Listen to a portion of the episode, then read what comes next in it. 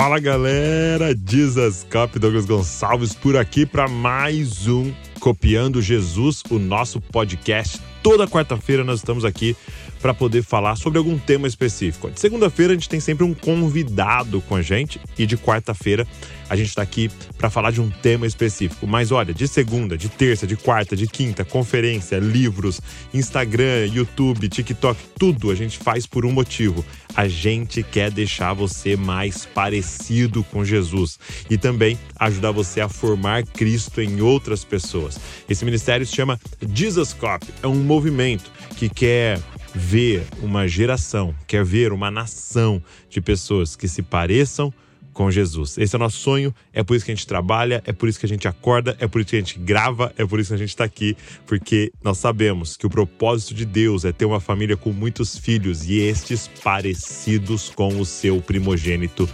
Cristo Jesus. E aí significa ser um discípulo de Jesus, é ter esse desejo ardente no seu coração. Eu quero me parecer com meu mestre. Então você está no podcast Copiando Jesus e nós vamos falar um pouquinho mais sobre a palavra de Deus. Está preparado? Hoje eu quero falar sobre como ter um coração, uma vida em chamas. É isso mesmo, como queimar de amor por Jesus. Sabe, eu gosto muito de uma história é, que está no livro de Daniel que fala de, de três homens, né? Eu vou falar o nome deles aqui, original deles, que era Ananias, Misael e Azarias. Mas você talvez conheça por Sadraque, Mesaque e Abidinego. Três homens que foram lançados em uma fornalha ardente e não morreram. Sabe por que, que eles não morreram? Eu gosto muito dessa frase aqui, ó. Ananias, Misael e Azarias queimavam mais do que a fornalha ardente. Sabe por que eles não morreram? Porque o coração deles estava em chamas mais ardentes do que as chamas do fogo daquela fornalha. Então, olhando para isso aqui, eu queria fazer uma pergunta: como ter um coração que queima de amor por Jesus? Então, vamos embora pro podcast de hoje.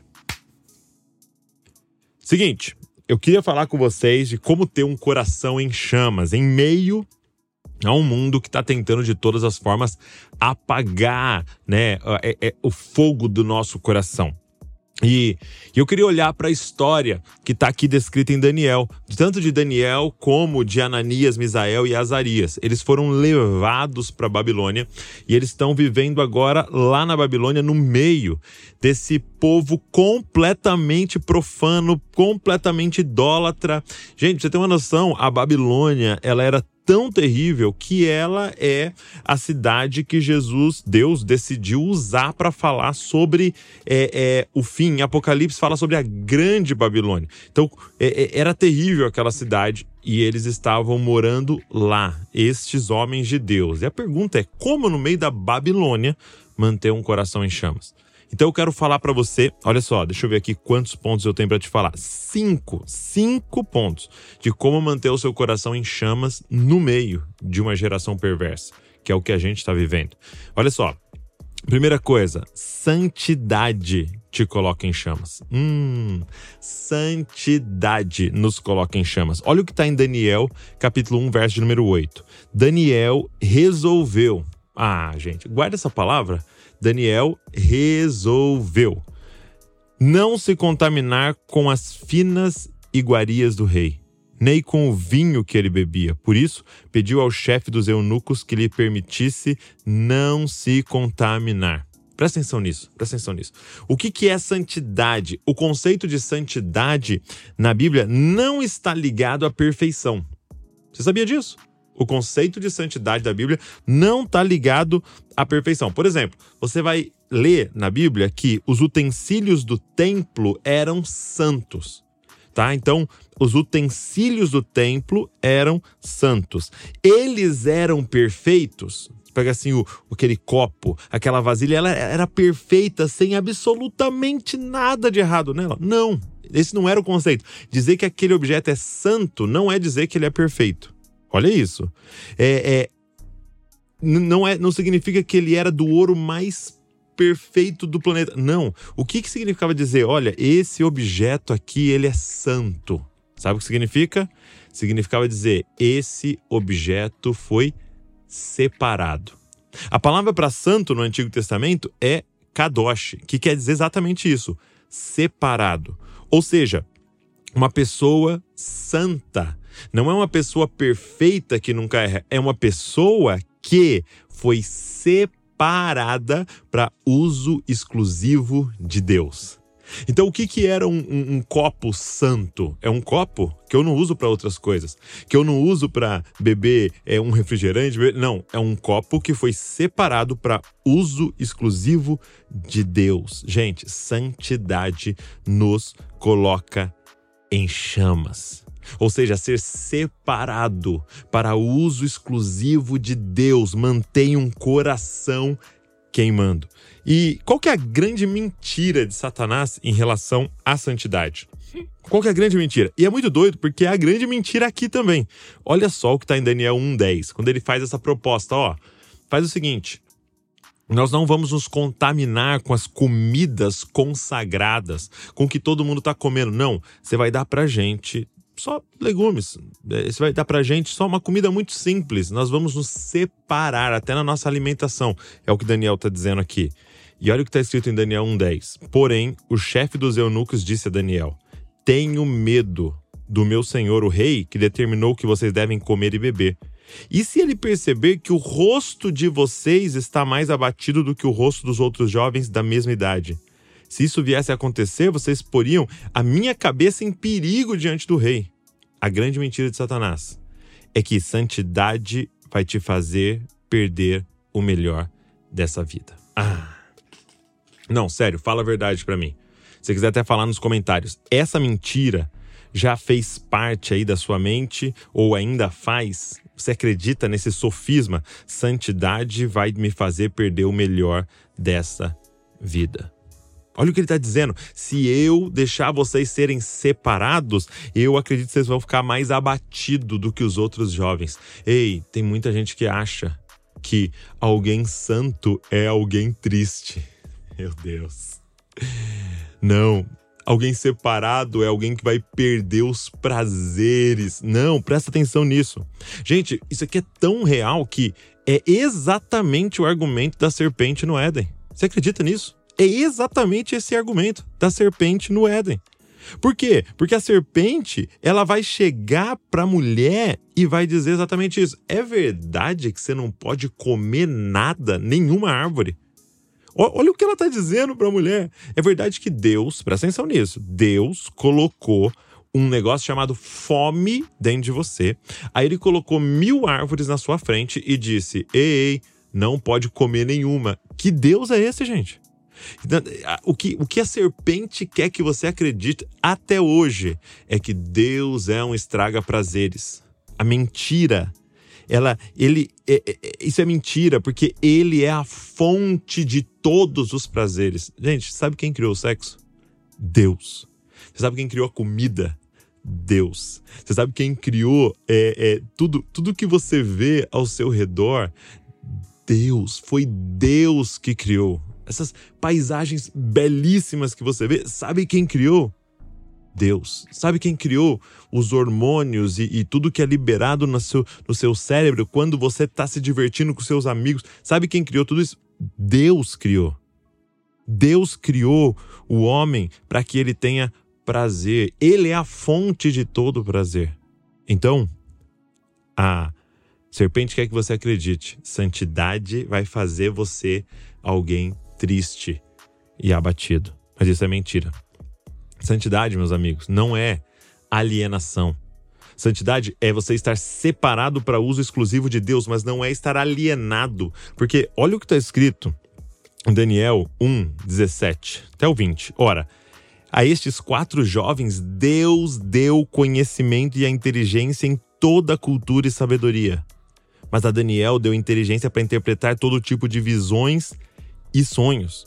Então, o que, que eles tinham? Conhecimento inteligência em toda a cultura e sabedoria da Babilônia. Está entendendo isso?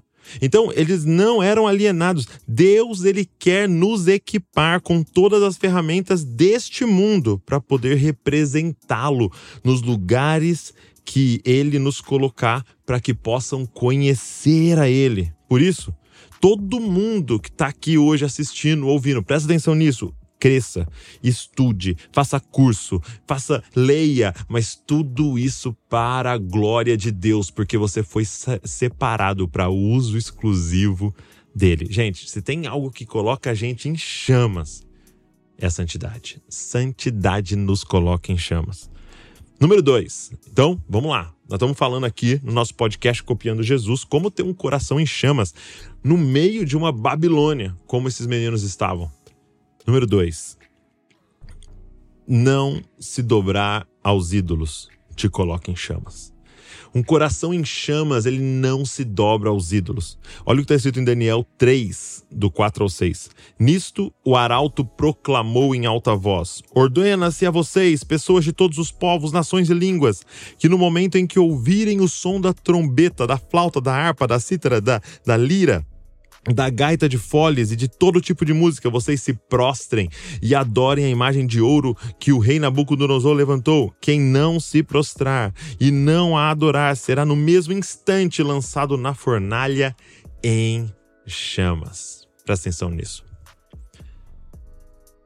O rei Nabucodonosor, ele faz uma imagem dele mesmo, bem alta, e diz: Olha, todo mundo vai adorar, se prostrar e adorar, ou seja, reconhecer que ele é Deus, que serve a ele, que vocês são submissos a ele. Todo mundo vai se prostrar diante do rei. Beleza? Todo mundo. Então se preparem, quando tocar ali, todo mundo vai se prostrar. E aí, você conhece a história, que os quatro não se dobraram, é exatamente o que fez eles irem para fornalha ardente. Agora, por quê? Presta atenção nisso agora, nessa pergunta. Por que que na nossa geração muitos estão se prostrando? E eu quero que você guarde essa frase aqui, olha. Não estamos em chamas por medo de nos queimar. Não estamos em chamas por medo de nos queimar. O que, que vão pensar se só eu não me dobrar? Que, que vai acontecer com a minha carreira se só eu não fizer isso? O que, que vai acontecer com o meu dinheiro se eu não entrar nessa? O que, que vão dizer de mim se eu não fizer o que todo mundo está fazendo? Não estamos em chamas por medo de nos queimar com esse mundo. Gente, deixa eu te fazer uma pergunta. Quais são os ídolos que estão sendo levantados em nosso tempo e que nós estamos tendo que nos dobrar diante deles? Vamos, vamos lá. Imagina, tem lá uma estátua gigante. Ok? Nesse, nessa era agora. Tem uma estátua gigante, um ídolo gigante. E ele está coberto por um grande lençol. Ok? E aí eles dizem: olha, você vai ter que se dobrar diante desse ídolo. Todos que estão aqui vão ter que se dobrar diante desse ídolo, beleza? E aí a gente chega lá, tá todo mundo lá e primeiro antes de vocês se dobrarem diante desse ídolo, eu vou revelar qual ídolo é esse. E de repente eles puxam o lençol. E sabe qual é a estátua que está lá? Quando o lençol é tirado e você olha, sabe qual é a imagem que está lá? Qual é o ídolo da nossa geração? Qual é a estátua? Qual é a imagem que está lá? Para que eu e você se dobre. Sabe qual é a imagem que está lá? É a imagem do Douglas. Quando você olha, sabe qual a imagem está lá? É a sua imagem. O ídolo da nossa geração se chama narcisismo. Ele não está dizendo o ídolo da nossa geração se chama narcisismo. É isso mesmo. A estátua que está sendo levantada para você adorar hoje é de você mesmo. Você é o que você sente. Seja fiel ao que você está sentindo. Siga o seu coração. Seja a sua melhor versão. O que, que é isso? São as frases daqueles que querem que você se dobre diante desse ídolo, você mesmo. Você precisa se amar mais. Vamos lá, todo mundo. Se abraça agora aí bem gostosinho. Viva. Você precisa viver, focar em você. Foca em você. Ei, cuidado. Cuidado para você não estar tá se dobrando diante dessa imagem. A adoração a si mesmo. Nós estamos no momento de egolatria. Nós estamos num momento de egoísmo, onde todo mundo está focado apenas no seu próprio umbigo, nas suas próprias vontades.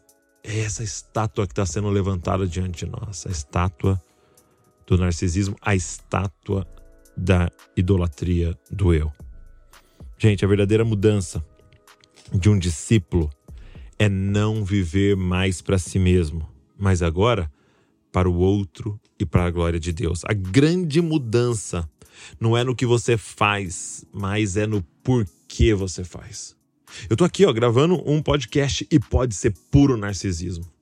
Eu tô aqui gravando um vídeo para liberar uma, uma mensagem para você de você tá em chamas. E pode ser idolatria do ego, porque eu quero que minha imagem apareça, porque eu quero que todo mundo me conheça. Ou pode ser que eu tô fazendo isso aqui para glória de Deus e para benefício daqueles que estão me assistindo ou me ouvindo no podcast Copiando Jesus. Então, assim, não é o que você faz, é por que você faz.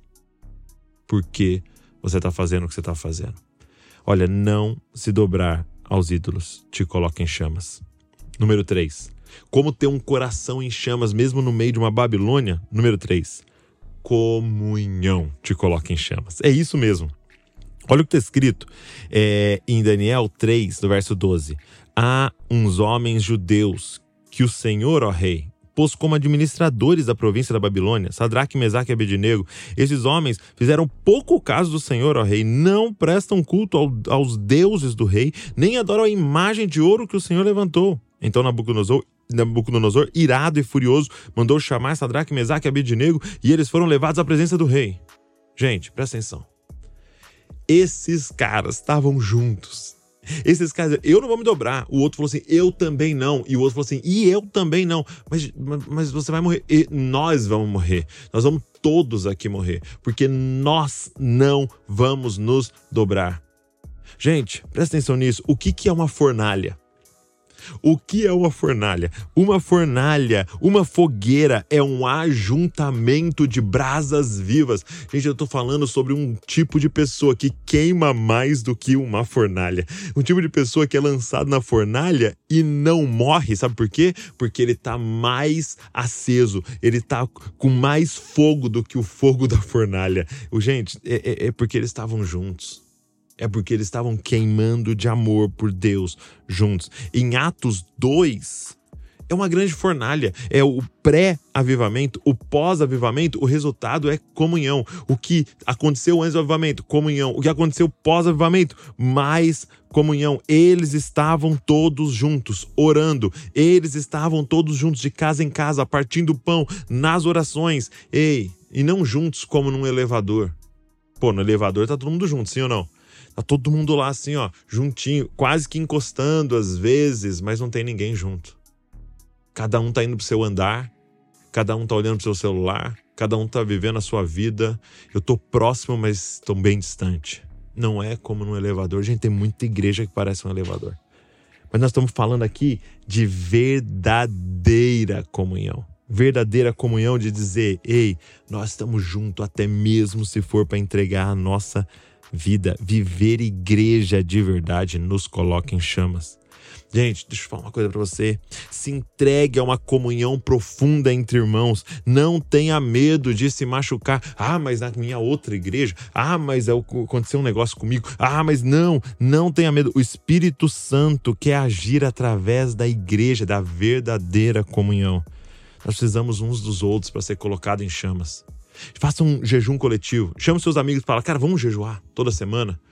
Gente, leia a Bíblia juntos. Nós vamos fazendo o plano anual de leitura. Nós estamos falando um monte de gente juntos aqui, a gente pode discutir os, os textos bíblicos. Ei, comunhão, o grupo, ele, ele, coloca um ao outro em chama. Se tem alguém meio que apagando, ele vem e bota fogo. Se o outro tá apagando, ele vem. E aquele que, que botou fogo num dia, é pode ser quem tá esfriando e a gente vai todo mundo junto lá. Porque o que é uma fornalha, uma fogueira? É um ajuntamento de brasas vivas. Comunhão nos coloca em chamas. Então vamos lá, vamos, vamos revisar. Número um, santidade nos coloca em chamas. E o que é ser santo? Separado.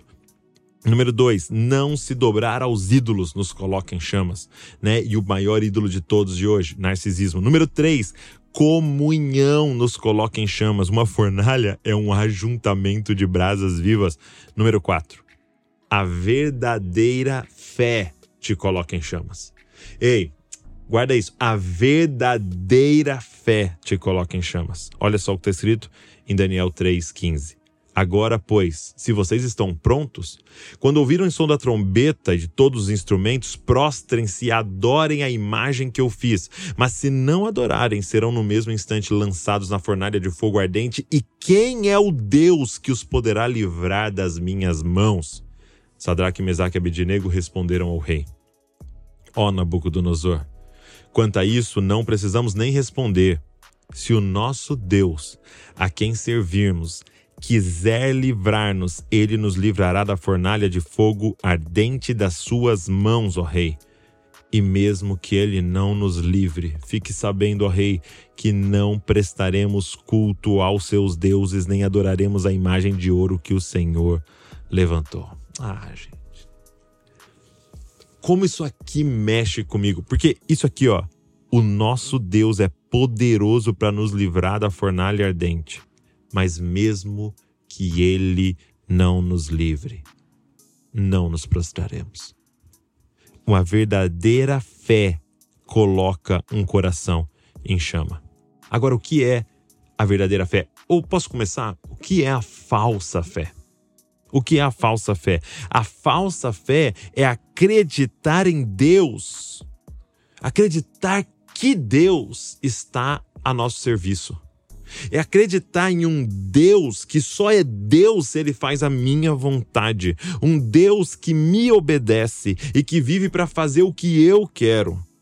Gente, muita gente tem um ídolo e ele coloca o nome de Deus. Porque o que é um ídolo? É aquilo que eu sacrifico, que eu faço algum é, algo que ele está pedindo para ele fazer a minha vontade. O que é Deus? É aquele que é soberano e que seja feita a vontade dele. O que é um ídolo? É aquilo que está a meu serviço. Eu só preciso pagar o preço que ele está pedindo. O que é Deus? É aquilo que eu tô a serviço dele. Gente, sabe por que muitos corações não estão em chamas? Porque eles estão vivendo uma falsa fé. Uma falsa fé. De um Deus que é: se você me livrar, você é Deus. Se você fizer o que eu estou pedindo, você é Deus. Olha o que esses, esses meninos estão dizendo, gente. Gente, uma vez eu estava na igreja é, é, e eu ia pregar, e aí tava tendo louvor antes, e o ministro do louvor falou isso. Presta atenção. Ele deve ter pesquisado no Google ou algo assim, porque ele, ele citou Mateus 4,9. Se prostrado me adorares, tudo te darei. E ele disse, o ministro de louvor, gente, se hoje a gente adorar a Deus, ele vai nos dar tudo. Ei, não foi Deus que disse Mateus 4,9, foi Satanás que disse isso. É Satanás que diz: se você fizer, eu vou te dar.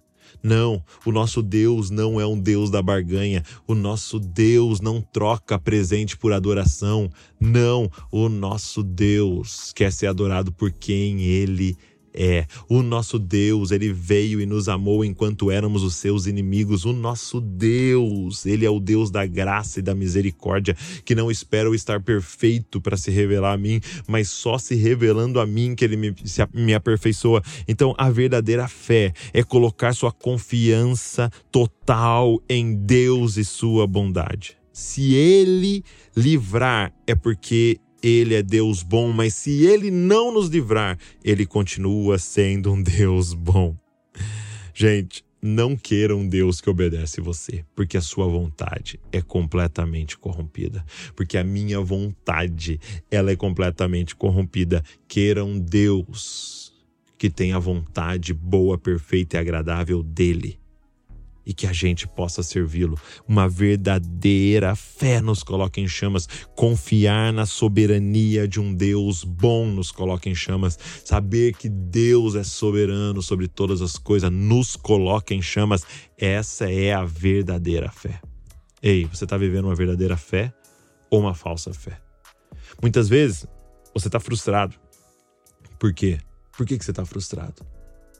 Porque você está querendo que Deus faça a sua vontade. Uma vez eu cheguei em casa e eu estava no, no carro e no outro dia eu ia levar a Val para o hospital porque nós tínhamos perdido o nosso bebê. Val estava grávida de algumas semanas e infelizmente nós perdemos o bebê. E eu tinha que sair de casa 5 da manhã para ir para o hospital para Val fazer a retirada do bebê. Um dia muito triste. Eu cheguei em casa e falei assim: no carro. Falei, Davi, Luísa, o pai e a mãe vai ter que sair bem cedo. Pai e a mãe. Então nós vamos fazer o seguinte: chegando em casa, eu quero que você, é, vocês peguem água, se sobe, se troca e deita. Acabou. Então, gente, três, três ordens, gente. Gente, três ordens. Pegar água, se trocar e dormir. Beleza? É difícil de decorar? Pegar água, se trocar e dormir. Beleza, chegamos em casa, abri a porta. E aí tava o Davi pegando água. Aí ele falou assim: Ah, é, é, agora que eu lembrei, deixei um negócio do carro. Deixa eu já fazer uma pausa aqui. Tinha carro nas três ordens? Tinha pegar um negócio no carro? Não, mas né? Colher de chá, ele abriu a porta, foi lá e pegou um negócio no carro. E aí ele falou assim, e, e aí ele foi pra dispensa para pegar um outro negócio. Ele falou, pai, eu tenho que te mostrar um negócio. Eu vi uma coisa no, no YouTube que você põe água na garrafa com um negócio e aí de repente acontece não sei o que. Eu olhei bem no olho dele e falei assim: eu não quero ver. Eu não quero ver. E de repente o olho dele encheu de lágrimas. E aí ele começou com uma cara de decepção, de frustração, de tristeza comigo e dizendo: Poxa, e eu tinha vindo de uma viagem. E ele, e ele poxa, eu, eu tava esperando tanto tempo para te mostrar e tal. E ele tava frustrado e triste. E presta atenção nisso. Por que, que o Davi estava tão decepcionado? Porque o pai dele é mau? Não, porque ele decidiu fazer algo fora daquilo que o pai dele tinha falado para ele. A mente dele não conseguia conceber naquele dia o que que tava, por que que ele tinha que pegar água, subir, dormir, é, trocar de roupa e dormir, por que que ele tinha que fazer aquilo, porque no outro dia eu estava indo para um hospital. Então, é, é, lógico, o Davi é uma criança pequena, então ele não tinha a, a, a noção, a grandiosidade do que estava acontecendo, mas é assim como a minha mente e a sua. Quando Deus pede algo para nós, para de inventar uma coisa a mais, para de falar, mas eu queria que você fizesse, mas eu queria que você tivesse ido e colocar suas ideias, porque no final você vai estar frustrado. E não frustrado porque Deus é mal, frustrado porque você tentou inventar algo que Deus não falou nada a respeito. Mas eu achei que você ia me dar, ele nunca falou que ia te dar. Mas eu achei que você ia fazer, ele nunca falou que ia fazer. Sabe qual é a promessa dele? A presença dele todos os dias e vida eterna pra gente. Essa é a promessa dele. Gente, a verdadeira fé coloca o nosso coração em chama e nos, pro, nos protege dessa frustração que o mundo está vivendo. E por último, o que, que nos coloca em chamas? E aqui é o principal. Eu guardei o quinto e o último como principal. A presença de Cristo nos coloca em chamas. Olha só o que está escrito em Daniel 3,19. Então Nabucodonosor se encheu de fúria e o aspecto do seu rosto se alterou em relação a Sadraque, Mesaque e Abednego, e ordenou que se esquentasse a fornalha sete vezes mais do que costume. Ordenou os soldados mais fortes do seu exército para que amarrassem Sadraque, Mesaque e Abednego e os jogassem na fornalha de fogo ardente. Então estes homens foram amarrados com seus mantos, túnicas, chapéus e suas roupas e foram jogados na fornalha de fogo ardente mas porque o rei exigia urgência, a fornalha estava superaquecida, as chamas do fogo mataram os homens que jogaram Sadraque, Mesaque e Abednego dentro da fornalha. E os três homens, Sadraque, Mesaque e Abednego, caíram amarrados dentro da fornalha de fogo ardente. Em seguida, o rei Nabucodonosor, muito espantado, se levantou depressa e perguntou aos seus conselheiros: Não eram três os homens que amarramos e jogamos no fogo? Eles responderam: É verdade, ó rei. Mas o rei disse: Eu, porém, Estou vendo quatro homens soltos andando no meio do fogo. Não sofreram nenhum dano e o aspecto do quarto é semelhante a um filho dos deuses. Então Nabucodonosor se aproximou da porta da fornalha de fogo ardente e gritou: Sadraque, Mesaque Abednego, servos do Deus Altíssimo, venham para fora e venham cá. Ei, deixa eu te fazer uma pergunta. Quem é que apareceu para esses três no meio da fornalha? Quem é que apareceu para esses três e colocou eles em chamas tão ardentes que queimavam mais que as chamas daquela fornalha? Quem apareceu? Quem é aquele que é semelhante a um filho dos deuses que estava andando no meio deles? Era a presença de Cristo Jesus. Quem apareceu para Sadraque, Mesaque e Abednego naquela fornalha foi Jesus Cristo. A manifestação da presença de Deus entre nós. Ei, presta atenção, ter comunhão diária com aquele que tem os olhos como chamas de fogo nos incendeia, aquele que queima mais do que qualquer fornalha. Aquele que queima mais do que qualquer fornalha é a presença de Deus todos os dias que mantém os nossos corações em chamas. Sabe, eu queria te desafiar a fazer essa oração todas as manhãs.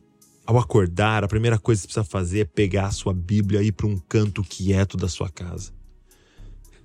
Mergulhar nas Escrituras e fazer uma oração, Senhor que durante todo esse dia eu esteja completamente consciente da tua presença. Sabe qual é o momento em que eu e você pecamos? Sabe qual é o momento em que eu e vocês falamos o que não deveria, olhamos para o que não deveria, ouvimos o que não deveria, vamos aonde não deveríamos ir, nos relacionamos com quem não deveríamos nos relacionar, quando nos esquecemos da presença de Deus com a gente. A presença de Deus ao nosso lado, a presença de Deus em nós. Então, uma oração que nós temos que fazer todas as manhãs é: Senhor, me faz completamente consciente da tua presença durante todo esse dia. Que nenhum minuto, que nenhum segundo do meu dia eu me esqueça, o Senhor está comigo. Quando João vai descrever o batismo de Jesus, ele diz que o céu se abriu e uma voz falou: Esse é meu filho amado em quem eu tenho prazer. E o Espírito de Deus, o Espírito Santo, veio sobre ele como pomba. E sabe o que está escrito lá? E permaneceu. Olha, olha o que ele está dizendo, João. Ele está dizendo o seguinte: que o Espírito veio como uma pomba, pousou nele, provavelmente aqui no ombro, e permaneceu. Deixa eu te falar, como é que alguém anda com uma pomba no, no, no ombro? Como é que você andaria com a pomba no ombro? Devagar, com cuidado. Eu não quero fazer nenhum movimento que vai espantar ela. Então imagina durante todo o dia você completamente ciente, consciente da presença de Deus. Quando você vai falar alguma coisa, ei, ei, ei, ei, a presença de Deus. Quando você põe alguma coisa para tocar, você fala, e, e, sabe, aí você entende que para com o negócio do é, é pecado ouvir música do mundo. Eu quero ouvir algo que atraia e mantenha a presença do Senhor. É pecado assistir isso ou aquilo. Eu quero assistir ou deixar de assistir aquilo. A atrai a presença de Deus. Mas é pecado eu ter amigo não crente. Ei, eu quero andar com as pessoas que atraiam a presença de Deus ou que a presença de Deus me levou até elas para eu compartilhar do seu amor. A presença de Deus coloca o nosso coração em chamas, em chamas. E gente, você já imaginou o dia em que a gente chegar no reino de Deus, a gente encontrar com homens como como estes, como Sadraque, Mesaque Abidnego, ou melhor, como Ananias, Misael e Azarias. Você já imaginou conhecê-los e, e, aí a gente poder fazer a pergunta assim: ó, ei, ei, me fala, como é que foi ser jogado numa fornalha e de repente Jesus aparecer para vocês? Como é que foi ele caminhando com vocês? Você tem vontade de perguntar isso para ele? Para eles? Mas posso te propor uma coisa? Pode ser que quando a gente chegue lá, e a gente corra para perguntar para esses três como é que foi, pode ser que eles nos parem e falem: peraí, peraí, antes de vocês perguntarem, responde vocês primeiro. Porque a gente aqui viu ele uma vez naquela fornalha, mas como é que era ter ele vivendo em você? Porque a Bíblia diz: Cristo em nós é a esperança da glória, que o mistério escondido que ninguém sabia é que o Senhor, ele mudaria de endereço e agora iria habitar naqueles que nasceram de novo. Cristo em nós é a esperança da glória. Como é que é ter Cristo vivendo em você? Ei, estar consciente do Espírito Santo, ter comunhão diária com o Espírito Santo, coloca o nosso coração em chamas, mesmo em meio a um ambiente tão caído quanto a Babilônia. Sabe, é possível, gente é possível viver em chamas. Você precisa da presença de Deus com você todos os dias. Então vamos lá, para a gente encerrar. Como ter um coração em chamas? Primeiro, santidade te coloca em chamas. E santidade é estar separado para uso exclusivo de Deus. Não se dobrar aos ídolos te coloca em chamas. E hoje o principal ídolo do narcisismo, não se dobrar a uma vida focada em você mesmo. Terceiro, comunhão te coloca em chamas. Ei, ache outras brasas vivas e que vocês aqueçam um ao outro. A verdadeira fé te coloca em chamas. Ei, Deus é poderoso para nos livrar, mas mesmo que Ele não nos livrar, nós não nos dobraremos, porque Deus não está a nosso serviço, nós estamos a serviço de Deus. E por último, a presença de Cristo nos coloca em chamas. Que você tenha um dia, uma semana, um mês, um ano cheio da presença de Deus. Cara, espero que esse podcast tenha abençoado você. Eu espero que esse podcast tenha colocado o seu coração em chamas e cabe você agora fazer essa manutenção, jogando lenha, jogando combustível nessa, nessas chamas do seu coração e que você possa incendiar outras pessoas. Vamos incendiar outras pessoas? Pega esse link, sai mandando para todo mundo. Sai mandando para todo mundo. Ou tira um print aí, coloca nos stories, marca eu lá que eu vou repostar vocês. Ei, nós precisamos de um coração em chamas, mas faça isso também incendiando outras pessoas. Então se inscreve aqui no canal do Desescope ou aqui na plataforma de podcast que você está ouvindo para você receber tudo que a gente está produzindo. Ah, também deixa um comentário aqui, porque o YouTube entende que isso aqui é relevante e começa a mostrar para mais pessoas e também dá um like nesse vídeo aqui e também é, recomenda aqui o nosso podcast para mais pessoas. Deixa eu dizer uma coisa, Deus abençoe você e não se esqueça, você é uma cópia de Jesus. Valeu.